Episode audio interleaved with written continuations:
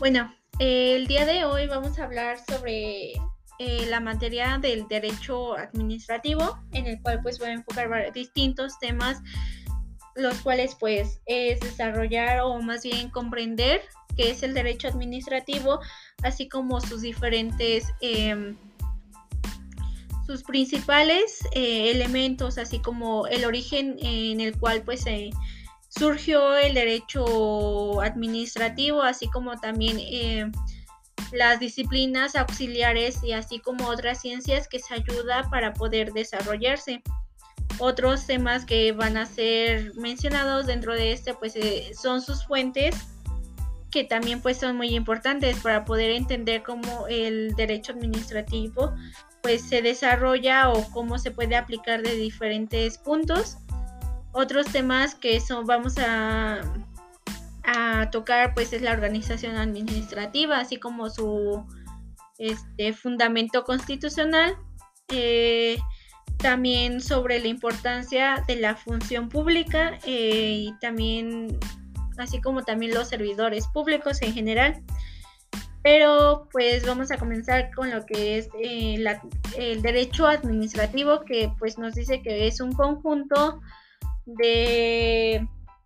normas jurídicas que regulan las relaciones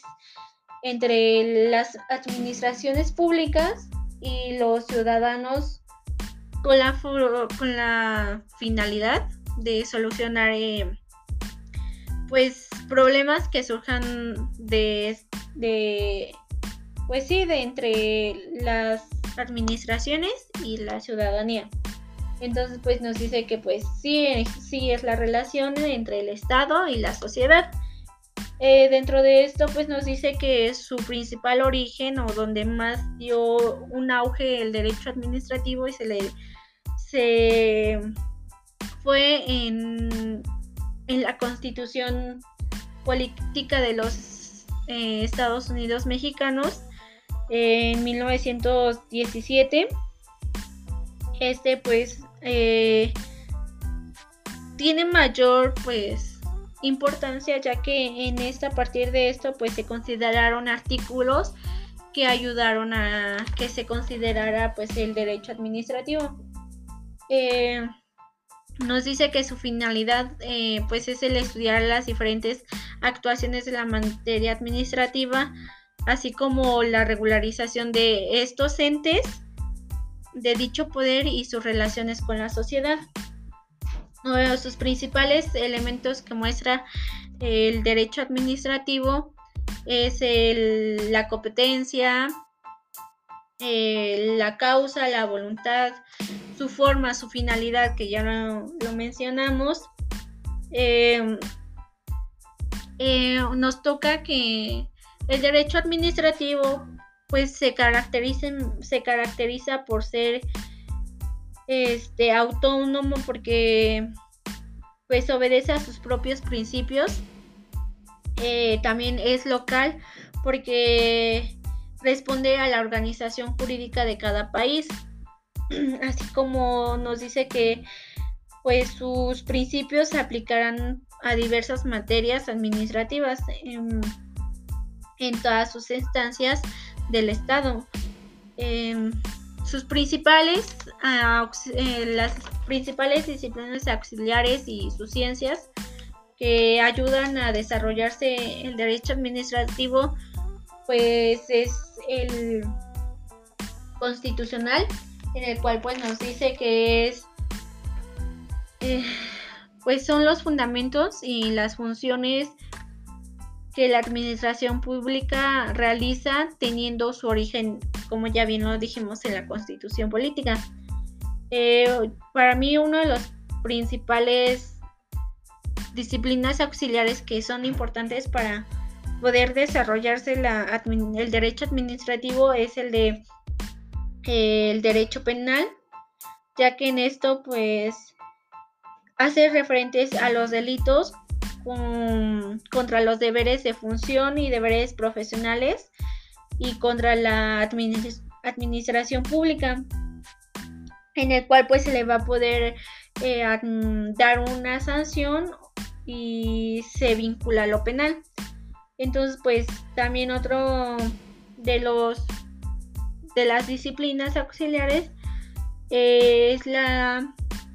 de derecho civil, en la cual pues nos explica que se relacionan a base de que surgen los contratos, eh, las obligaciones, la indemnización, eh, para que puedan, este, de estas, eh, pues nacen en los asuntos de las personas naturales, así como sus actos jurídicos. sus ciencias auxiliares que nos, nos plantea, pues es la, la ciencia política, en el cual pues nos dice que el estudio general del estado de los sistemas de gobierno, pues por tanto eh, la ciencia estudia varios aspectos de, pues sí, del estado. Eh, otra, otra de las ciencias que también me llamaron más la atención fue la de la historia, porque yo siento que es uno de los puntos más importantes en el cual nos permite eh, eh, estudiar eh, o comparar el desenvolvimiento de las de las instituciones administrativas a, través del tiempo y cómo estos han ido cambiando o cómo han ayudado para mejorar lo que es el derecho administrativo. Eh, otro de, de otra ciencia sería la, la economía en el cual pues eh, nos dice que se relaciona por la distribución y consumo de bienes y productos así como las actividades que competen a regular la administración pública. Em, otro punto que debemos de mencionar pues son sus fuentes del derecho administrativo, en el cual pues nos explica que sus fuentes pues eh, es más que nada eh, todo el procedimiento o actos de creación en el cual dan origen a estas fuentes del derecho administrativo. Y nos dice que en el derecho existen dos tipos de fuentes, las que son directas y las indirectas. Las directas, eh, en ellas eh, contienen la constitución, la ley, el, decreto, el reglamento, eh, acuerdos, planes. En las fuentes indirectas forman parte de mm, la jurisprudencia, los tratados, la costumbre, y los principios, principios generales del derecho. Otro de los temas importantes pues es la facultad reglamentaria en el cual pues nos dice que pues se entiende por la actividad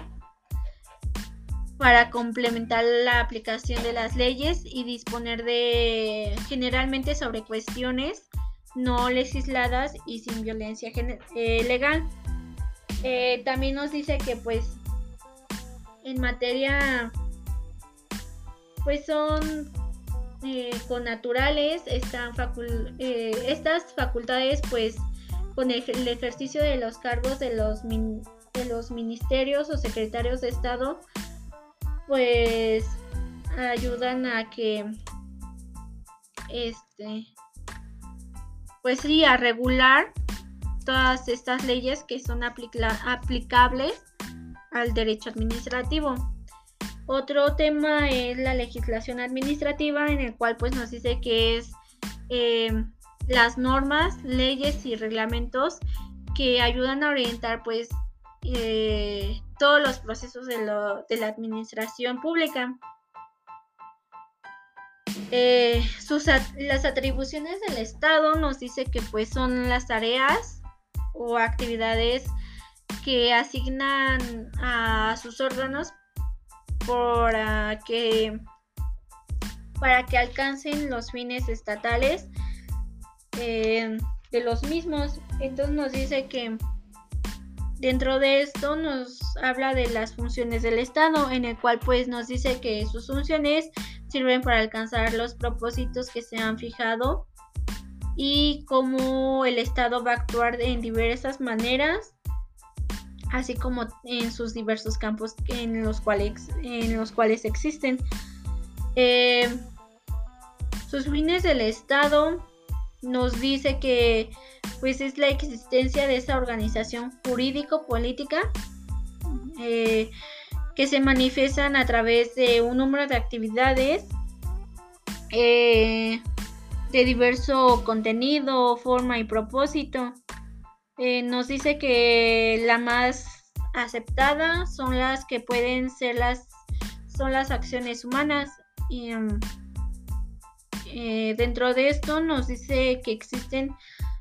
eh, la división de poderes, en el cual pues nos dice que existen tres, la que es la, el poder judicial, el poder legislativo y el poder ejecutivo. El poder ejecutivo pues es, eh, su titular es el presidente, en el cual tiene la facultad de legal para nombrar a sus colaboradores más cercanos. El poder legislativo pues es la que se encarga de expedir las leyes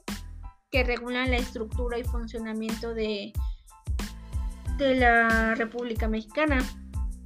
El Poder Judicial está encargado de vigilar el cumplimiento de la Constitución, así como de sus leyes y normas que están establecidos dentro de esta. Eh, desde el punto orgánico y formal de la materia, pues nos dice que en el punto orgánico eh, es un acto legislativo eh, o administrativo o judicial, dependiendo de cuál de los tres poderes esta lo emita. En un no formal nos dice que pues cada uno de los tres poderes tiene a su cargo de determinadas tareas y el desarrollo de determinados procedimientos. En materia perdón, desde el punto de vista material nos dice que se determina pues la naturaleza y su esencia eh, para así poder colocarlo dentro de eh, cualquiera de las tres funciones del Estado. Eh, la función, o más bien la finalidad de la función administrativa nos dice que pues es la prestación de un servicio público en el cual pues corresponden a sus relaciones con otros entes públicos o con particularidades particulares, perdón. Em, otro tema que nos que viene es el del servicio público, en el cual nos dice que el servicio público es eh, la actividad derivada de la función administrativa que anteriormente pues ya estábamos viendo, en el cual se apoyan en la obra pública, ya sea en la ampliación o en construcciones nuevas para la, una continua eficaz eficacia y satisfacción de un interés general o colectivo. Sus características, el servicio público nos dice que es eh, el acceso es uno de los factores que incluye el índice del desarrollo humano. Su buen funcionamiento pues ayuda a mejorar el bienestar social y la equidad entre los ciudadanos. Eh, como ya bien este, lo dijimos, su precio suele subdividirse em, para garantizar que sea accesible a la población. Eh, la administración, otro punto que vamos a tocar es la administración pública, en el cual pues nos dice que pues es el conjunto de áreas del sector público del Estado, en el cual pues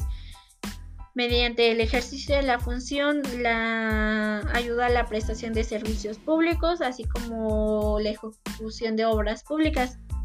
Su importancia es que esta se encuentra ligada a la vida cotidiana de la ciudadanía. Eh, algunos fines de la administración pública, pues nos dice que permite satisfacer las necesidades eh, de los ciudadanos por medio de los bienes y servicios que hay. Este, otros son las normas jurídicas eh, son bases fundamentales de la administración pública y contiene una estructura que pues abarca la mayor parte de las direcciones de los organismos eh, públicos. Eh, la organización administrativa pues está integrada por entes para realizar diferentes tareas conforme a la constitución en el cual pues nos dice que Dentro de esto va a surgir la centralización administrativa, así como en el cual nos dice que pues cuando los órganos se encuentran colocados en diversos niveles, pero todos en una situación de dependencia, eh, la, también otro es la desconcentración, en el cual pues dice que eh, es la delegación de ciertas facultades de autoridades y en favor de órganos que están subordinados o jerárquicamente. Eh, la descentralización pues es la cuando se confía la realización de algunas actividades administrativas. Su fundamento constitucional eh, nos habla que eh, se encuentra en el artículo 90 y también de manera más detallada se encuentra en el artículo de la ley orgánica. Eh, otro concepto es la función pública,